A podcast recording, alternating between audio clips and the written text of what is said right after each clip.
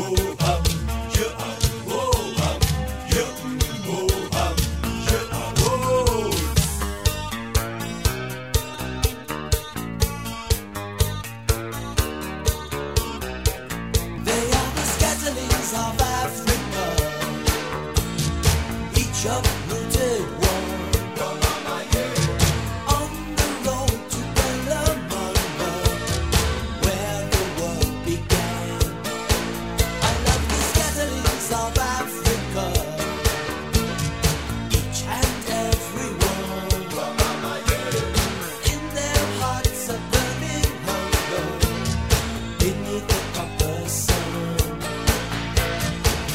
Bonjour à tous et bienvenue dans l'émission Histoire d'Afrique. Ici on retranscrit, on raconte euh, l'histoire de tout un continent qui a été trop vite oublié par la colonisation, trop vite effacé de son histoire. Et euh, on a raconté l'histoire déjà de, plein de grands empires, de plein de grands royaumes, euh, dans l'histoire de l'Afrique en général. Et donc là, dans cette émission, je voulais parler d'un pays qui me tenait à cœur et qu'on oublie trop vite quand on évoque Afrique, c'est le Maroc. Parce que très vite, on a tendance à expulser l'Afrique du Nord du reste de l'Afrique euh, et même eux-mêmes, pendant longtemps, on dit ah oui, nous, on est plus du monde arabe plutôt que du monde africain. Et aujourd'hui, en fait, peu à peu, on se rend compte que bah si, quand même. Et puis moi, je traite de l'Afrique en tant qu'un continent parce que c'est trop dur de le définir culturellement. Et donc, j'avais beaucoup envie de parler d'un de ces pays du Maghreb et le Maroc en l'occurrence, qui par ailleurs a donné son nom au Maghreb vu que c'est Al-Maghrib en, arabe, le nom du, pays du Maroc. J'avais beaucoup envie de l'évoquer parce qu'il est très riche en histoire et assez passionnant. Il y a plein de petites découvertes en fait à faire sur ce pays. Donc euh, comme j'ai fait dans d'autres euh, dans d'autres émissions avant, c'est très dur d'être exhaustif sur l'histoire de ce pays. Donc je vais aller assez vite sur certains points. Euh, je vous invite après chacun de, votre côté à faire des petites recherches, euh, etc. Donc ce qu'on va faire, c'est tout d'abord on va, on, va, on va raconter un peu l'histoire politique du Maroc à l'époque, pendant le Moyen Âge notamment, pour bah, avoir un peu une idée de quoi on parle, pour que vous sachiez un peu ce qui s'est passé au Maroc. Mais c'est très théorique et très un peu élitiste même comme discours. Et finalement, euh, la vie des Marocains, elle n'a pas tant changé. On va parler de toutes les dynasties. Bah oui, il y a eu un changement d'un roi à un autre. Euh, la vie des Marocains, elle n'a pas tant changé que ça. Alors que par contre, il y a d'autres points qui sont assez intéressants et que je voulais souligner. Et donc j'évoquerai ensuite, sur plus ou moins deux petits billets, euh, d'un côté la question de l'urbanisme et des vestiges dans les villes du Maroc, avec tous ces, enjeux d'histoire et de mélange culturel, et puis même la vie en ville au Maroc ancien rapidement. Et ensuite, je vais aussi évoquer la place des femmes parce que malheureusement, j'ai pas encore beaucoup parlé de femmes dans cette émission et ça me tenait à cœur quand même parce que mettre en avant l'histoire de l'Afrique, donc quelque chose qui est souvent effacé euh, par le discours des dominants, bah c'est un peu faire la même chose quand on veut mettre en avant l'histoire des femmes. Et euh, je me suis beaucoup contenté pour l'instant à faire euh, l'histoire dans les grandes lignes et donc malheureusement à souvent tomber sur l'histoire avec des hommes. Donc je voulais quand même parler un peu des femmes et donc c'est une bonne occasion, je trouvais, de parler de la vie des citoyens de tous les jours. C'était un peu dur, très large, peu exhaustif et du coup j'ai voulu me, concentrer sur le point des, femmes. Mais avant ça, on va d'abord parler d'histoire politique et ensuite de la vie en ville au Maroc.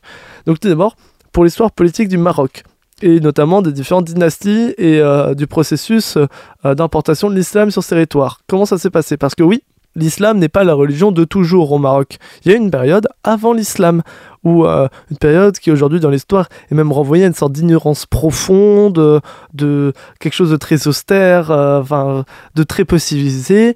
et mais en fait, bah ça c'est forcément l'historiographique pour légitimer euh, ensuite l'arrivée euh, des Marocains.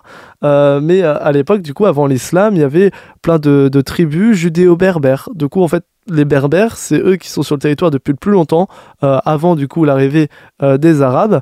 Et donc eux, c'est même en fait leur, tribu qui vivait à l'époque sur le territoire marocain. Du coup, là, on parle d'avant l'islam, donc avant le Moyen Âge, quoi.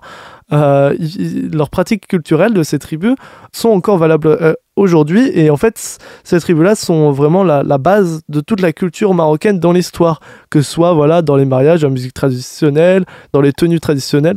Et donc, ces peuples-là, après, ont été euh, conquis par des peuples du coup arabes, musulmans, qui sont venus imposer leur religion parce qu'à l'époque c'était notamment la religion juive qui était pratiquée dans ces peuples qui vivaient dans les montagnes de l'Atlas et du Rif. Et donc ensuite arrive la première dynastie au Maroc, la dynastie des Idrissides, avec notamment son premier roi Idriss Ier. Sa dynastie est musulmane. Et Idriss Ier lui-même se revendique lui-même descendant directement du prophète. Il se considère de la famille des chérifiens et donc euh, qu'il est originaire de la Mecque. Et donc par ce pouvoir, là on parle vraiment du coup d'un pouvoir théocratique, vu que comme le roi de France, il se revendique du coup de descendre euh, du dieu de la religion en question, ici de l'islam. Et donc ensuite euh, va, va venir une vraie colonisation des peuples locaux berbères et juifs. Euh, et donc de, violences faites par le pouvoir musulman pour imposer la religion. Euh, et donc euh, ça, c'est pour la, grande dynastie des Idrissides, qui est celle qui va vraiment structurer euh, la base de l'histoire du Moyen Âge marocain. Et ensuite, on va voir d'autres dynasties se suivre, et notamment la dynastie des Almoravides, qui eux étaient des Berbères, et qui ont, ont passé le Maroc, j'ai envie de dire, notamment d'un point de vue territoire, un grade au-dessus, parce que pour l'instant, notamment les Idrissides, quand on parle de ça, c'est des territoires qui sont plus petits que le Maroc actuel, et là, je ne compte pas le Sahara occidental. Alors que les Almoravides ont vu plus loin parce que oui, c'est eux qui avaient occupé l'Andalousie. Faut pas l'oublier, le Maroc a occupé une partie de l'Espagne. Et on peut même parler d'une forme de, de colonisation euh, des Almoravides sur le sol euh, andalou, parce que notamment les chrétiens, alors certes, ils étaient tolérés à pratiquer leur religion, mais ils devaient payer une taxe euh, parce qu'ils étaient chrétiens et pas musulmans. Donc il y a une, une, une vraie, un vrai étalement de l'empire marocain. Je sais pas si on peut parler d'empire, mais dans tous les cas, qui prenait une forme un peu d'empire, euh, d'impérialisme du moins, en mettant une forme de, de colonisation au, nord en fait de leur territoire, de l'autre côté du, détroit de Gibraltar, en Espagne, en Andalousie. Mais ensuite, euh, les, les, Almoravides vont décliner, notamment avec des défaites face à des forces euh, qui viennent d'Algérie. Et puis, euh, il y a tout plein de petites raisons qui vont faire que la, la dynastie almoravide va peu à peu se fragmenter, et notamment se fragmenter en plusieurs califats, notamment euh, le fait d'occuper l'Andalousie, d'avoir un si grand territoire, ça va euh, fragiliser les Almoravides, la dynastie des Almoravides, et donc ça il va y avoir un changement de pouvoir avec l'arrivée des Almohades, qui ensuite vont être suivis par les Mérinides, les Ouattacides, euh, qui sont juste une simple petite dynastie. On peut aussi parler des Abbassides, des Saadiens, qui eux ont même fait des conquêtes jusqu'au sud, enfin très au sud du Maroc. Euh, J'évoquais dans l'émission sur l'Empire du Mali et sur l'Empire du Sorail les conquêtes marocaines. Bah c'est eux, c'est les Abbassides et les Saadiens qui ont, pu euh, sont allés jusqu'à Tombouctou et qui ont réussi du coup à étendre leur territoire. Quand même, du coup à terme, on se retrouve avec dans l'histoire du Maroc l'Andalousie et Tombouctou. Euh, donc euh, entre nord et sud, c'est quand même assez impressionnant.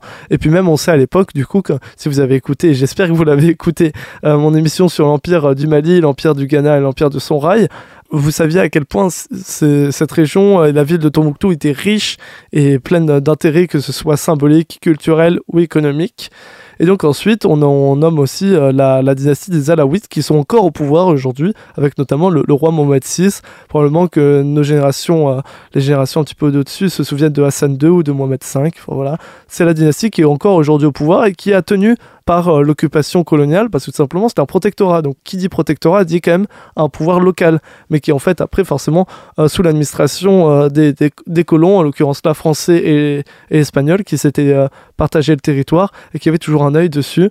je vous invite à, à écouter l'émission sur Zanzibar où j'évoquerai le régime de protectorat ici à l'anglaise. Mais après, bon, forcément, le protectorat, c'est très variable comme type de régime. Et euh, donc là, je vous ai donné plein, plein de noms de différentes dynasties qui se sont suivies. Parce qu'en fait, il y, y, a quelque chose dans la, description des, dynasties au Maroc qui a pris en fait un petit peu... Euh, euh, qu'on apprend au Maroc, qui est que euh, y a une vision du, en triangle des dynasties. En fait, l'histoire des dynasties se fait en trois points, et forcément, en fait, en montant puis en descendant. Donc la vision du triangle, c'est vraiment quelque chose qui a pris, quoi, avec l'apogée, donc le moment où la dynastie est au pouvoir, domine le Maroc, puis ensuite le sommet. Donc là, on monte en haut du triangle.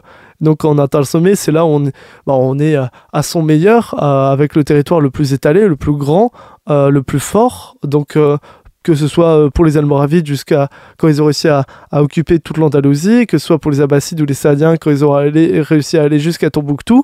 Et ensuite, il y a le déclin, une partie où ça se fragmente, où euh, on fait face à des, oppositions de plus en plus fortes qui remettent en question notre pouvoir. Et c'est comme ça que, par exemple, les Almoravides, dans leur déclin, se font battre peu à peu, un peu par les Algériens, commencent à se fragmenter en différents califats, notamment en Andalousie, etc.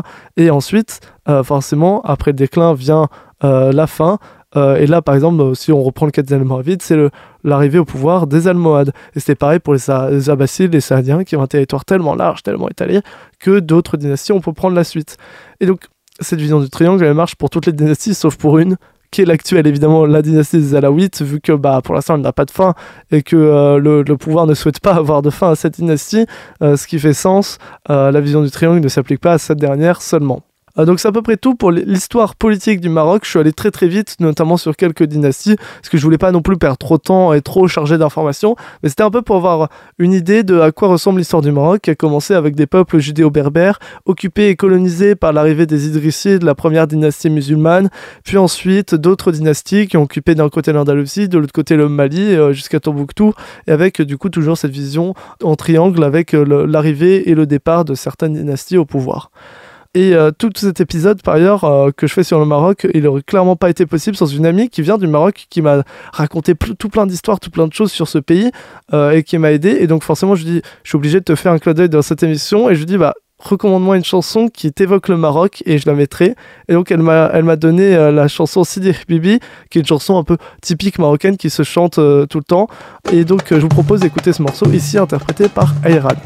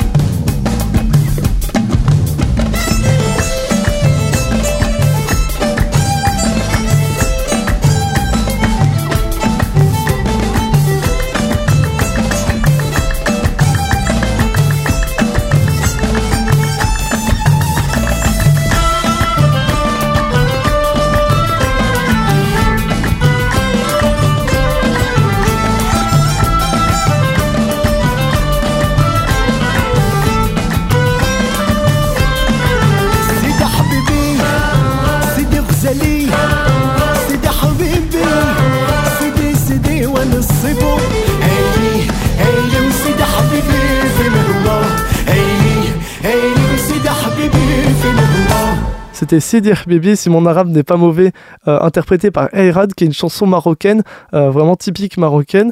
Et pourquoi? Bah, j'ai mis Tout simplement parce qu'on est dans l'émission Histoire d'Afrique et qu'on parle de l'histoire du Maroc. Enfin, du moins, ça c'est pour ceux qui nous rejoignent. J'espère que ceux d'avant euh, s'en souviennent toujours.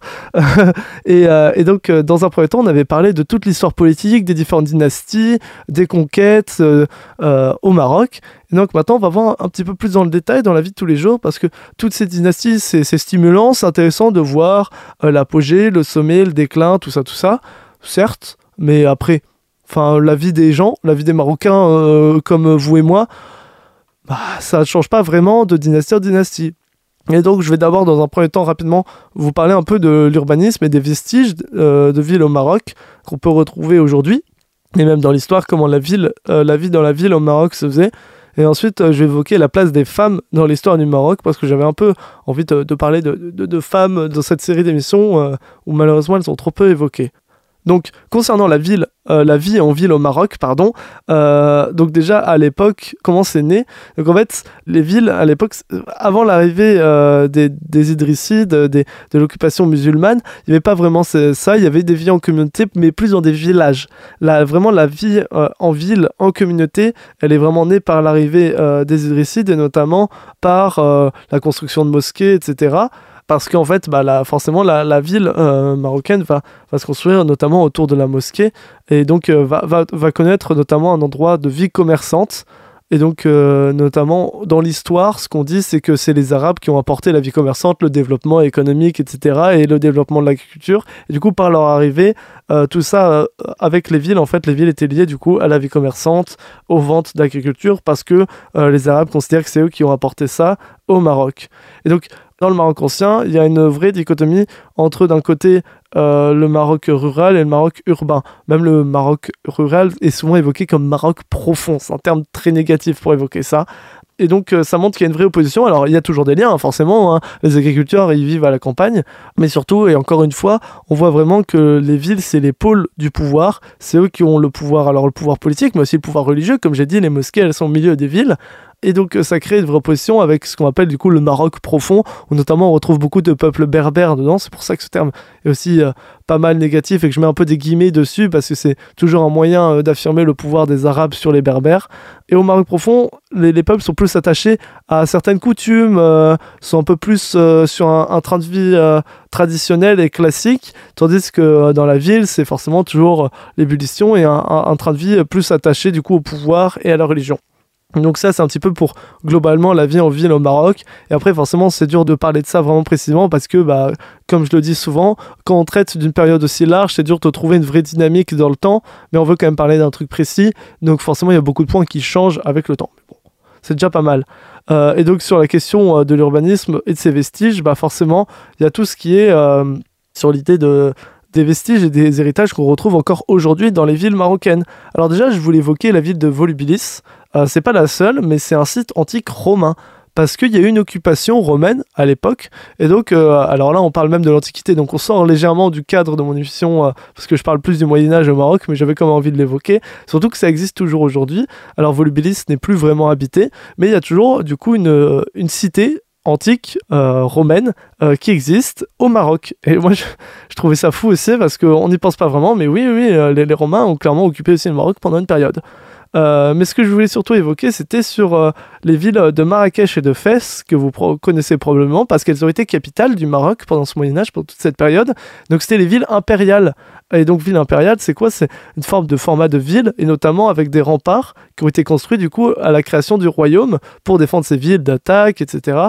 Et notamment avec un, système de villes bien en place, notamment c'est très vrai sur le, cas de la ville de Fès, euh, sur vraiment l'importation du système de la ville de Bagdad. Parce que bah, Bagdad, là on est en plein cœur de la naissance de l'islam, dans le berceau de l'islam, et donc forcément son importation au Maroc bah, euh, vaut bien aussi une importation du coup de, de vision, de, de, de, vie, de ville et de culture, et donc forcément euh, bah, de la structure urbaine. Et donc aujourd'hui, quand on regarde des villes comme Marrakech ou Fès, qui se sont beaucoup beaucoup développées avec le temps, bah, on voit qu'il euh, y, a les, remparts qui forment le centre-ville historique, qui est par ailleurs magnifique. Mais après, en fait, forcément, le les villes se sont énormément développées, notamment ces dernières années, avec toute cette croissance économique qui fait qu'il y a plein de villes qui se créent autour et de villes très modernes. Et donc on voit vraiment c'est vraiment, je trouve, très marqué euh, l'opposition entre la ville impériale construite avec des, des remparts de façon à, euh, bah, comme Bagdad, donc qui est une ville pour le coup très très historique, euh, et après avec vraiment plein de nouveaux quartiers qui s'ajoutent bout à bout euh, et qui créent une sorte de grande ville avec le cœur qui est même pas forcément au milieu parce que la ville se construit un peu là où elle peut, notamment Fès. À Fès, il y a beaucoup de dénivelé, c'est assez vallonné, donc c'est compliqué de le construire sur juste tout autour. Et donc je trouve ça passionnant de voir la création et l'évolution des villes marocaines, et notamment dans le cas de, Marrakech et de Fès, parce qu'il y a eu un système qui a d'abord été importé de Bagdad et après en fait au sein même du Maroc, la ville s'est développée d'elle-même. Donc on voit un système aussi propre au Maroc se développer autour de ces deux villes. Et enfin, pour finir cette émission, je voulais un peu parler de la place des femmes euh, dans l'histoire du Maroc et dans la société marocaine à l'époque. Euh, alors, c'est très compliqué parce que forcément on n'a pas beaucoup d'éléments historiques. Hein. C'est dur euh, pour les femmes de se faire entendre parce qu'elles ont été, comme souvent dans l'histoire, effacées euh, de l'histoire. Euh, mais déjà, je voulais parler en général la place des femmes dans la société de tous les jours. Quelle place elles avaient? Alors, c'est pas sans vous surprendre que les femmes avaient une place très dégradée, très mauvaise à l'époque au Maroc. Notamment, les femmes marocaines n'allaient pas à l'école à l'époque.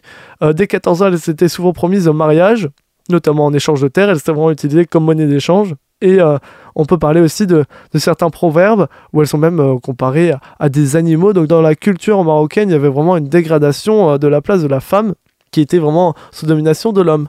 Oui, certes, mais on trouve quelques petits points de fulgurance, et notamment aujourd'hui, il y a plus en plus d'écrits un peu féministes qui cherchent à mettre en avant la place des femmes à l'époque au Maroc, et euh, donc on trouve des points qui l'illustrent, et notamment le fait que, quand même, à l'époque au Maroc, les femmes travaillaient, les femmes avaient un métier, ce qui fait que bah, ça créait un certain pouvoir quand même, parce qu'elles peuvent travailler, donc elles ont une production, donc elles peuvent, ça, ça met en place une sorte de domination hiérarchique à partir du moment où on produit quelque chose, et surtout les femmes commerçaient pas mal dans le commerce, elles avaient un, euh, un petit rôle quand même, et même dans certains types de commerce, elles étaient même gérantes. Euh, c'était elles qui géraient le commerce et pas l'homme, ce qui faisait que, euh, bah ouais, quand même les femmes au Maroc, dans certains cas, alors qu'ils sont assez isolées, et même dans ces cas-là, elles n'étaient pas non plus dominantes, hein, bah dans ces quelques cas-là, bah, elles avaient quand même un certain pouvoir. Il y a vraiment des, des, petites fulgurances, des, des, petits signes quand même de, de, de, pouvoir de femmes à l'époque au Maroc. Euh, et, surtout en faisant des recherches euh, sur les femmes au Maroc, j'ai trouvé pas mal d'écrits qui voulaient mettre en avant en fait des grandes personnalités féminines marocaines. Alors il y en a pas mal, hein, donc euh, vous pouvez en découvrir plein, différentes, des chefs de guerre, certaines qui ont voulu accéder au trône, et elles sont reconnues dans l'histoire marocaine, et même à l'époque elles étaient vraiment reconnues et connues. mais moi je voulais vous donner l'exemple de Tin Hinan, qui était une reine berbère qui aurait vécu au IVe siècle, ou même encore plus récemment que le IVe siècle. On n'est pas vraiment sûr, euh, parce que c'est une personnalité qui relève un peu du mythe. Parce qu'en fait, c'est les Touaregs, donc un peuple euh, du sud du Maroc, euh, qui est très puissant et qui lui aussi est arrivé à conquérir jusqu'au sud du Maroc et de la Mauritanie en allant jusqu'au Mali. et les Touaregs la considèrent comme leur ancêtre. Donc il y a une sorte de création, pas divine, mais presque, autour de Tin Inan, qui est donc une femme, qui était comme la, la, première reine, même si le terme reine ne marche pas, la première reine des Touaregs et qui était l'ancêtre euh, de tous les Touaregs et qui incarnait du coup tout un peuple qui lui a été très puissant et reconnu. Peut-être même que ce nom vous, vous dit quelque chose. Euh, j'aurais pu l'évoquer d'ailleurs dans cette émission, mais par faute de temps et d'exhaustivité, j'ai pas pu évoquer plus dans le détail les Touaregs qu'avec le cas de Tin Hinan. Donc c'est j'allais dire à peu près tout, mais c'est déjà pas mal quand même sur l'histoire du Maroc, qui a une histoire vraiment très très riche et qu'on ignore beaucoup. Et encore là, j'ai vraiment dessiné une grande ligne générale, mais il y a tellement de choses à découvrir sur le Maroc qui sont passionnantes. Euh, j'ai vraiment pris mon pied en faisant des recherches sur ce pays et je vous invite vraiment, il y a de plus en plus de d'écrits, de livres euh, qu'on peut découvrir sur ce pays, surtout que c'est un pays qui parle quand même pas mal le français, donc euh, qui est très accessible pour nous francophones. donc je vous invite vraiment à, découvrir plus en détail l'histoire du Maroc qui est passionnante et donc j'espère que déjà cette émission vous a donné un, un premier avant-goût de cette histoire du Maroc qui est, ma foi, je trouve passionnante. On se retrouve bientôt sur Bac FM pour une nouvelle émission et portez-vous bien.